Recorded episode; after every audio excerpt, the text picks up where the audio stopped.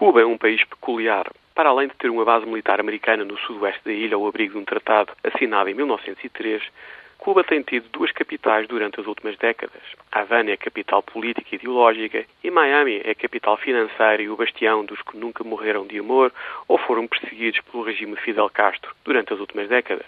Toda a gente espera que as relações entre Havana e Miami evoluam nos próximos anos. Na capital cubana, os irmãos Castro afastaram a nova geração de políticos e procuram garantir a sobrevivência e evolução do seu regime. Em Miami, há algumas novas ideias em relação à Havana. Chegados aqui, ninguém sabe muito bem o que é que vai acontecer nos próximos tempos. Por isso mesmo, vale a pena prestar atenção a pequenos sinais. Em abril, a administração Obama diminuiu as barreiras às ligações através de telecomunicações com Cuba e agora uma pequena companhia de Miami diz que o governo americano lhe deu autorização para colocar o primeiro cabo de fibra óptica entre os Estados Unidos e Cuba. Um cabo deste tipo tornaria a internet muito mais acessível aos cubanos e baixaria imenso o preço das chamadas telefónicas para Cuba. Agora resta saber se as autoridades em Havana autorizam ou não a colocação deste cabo.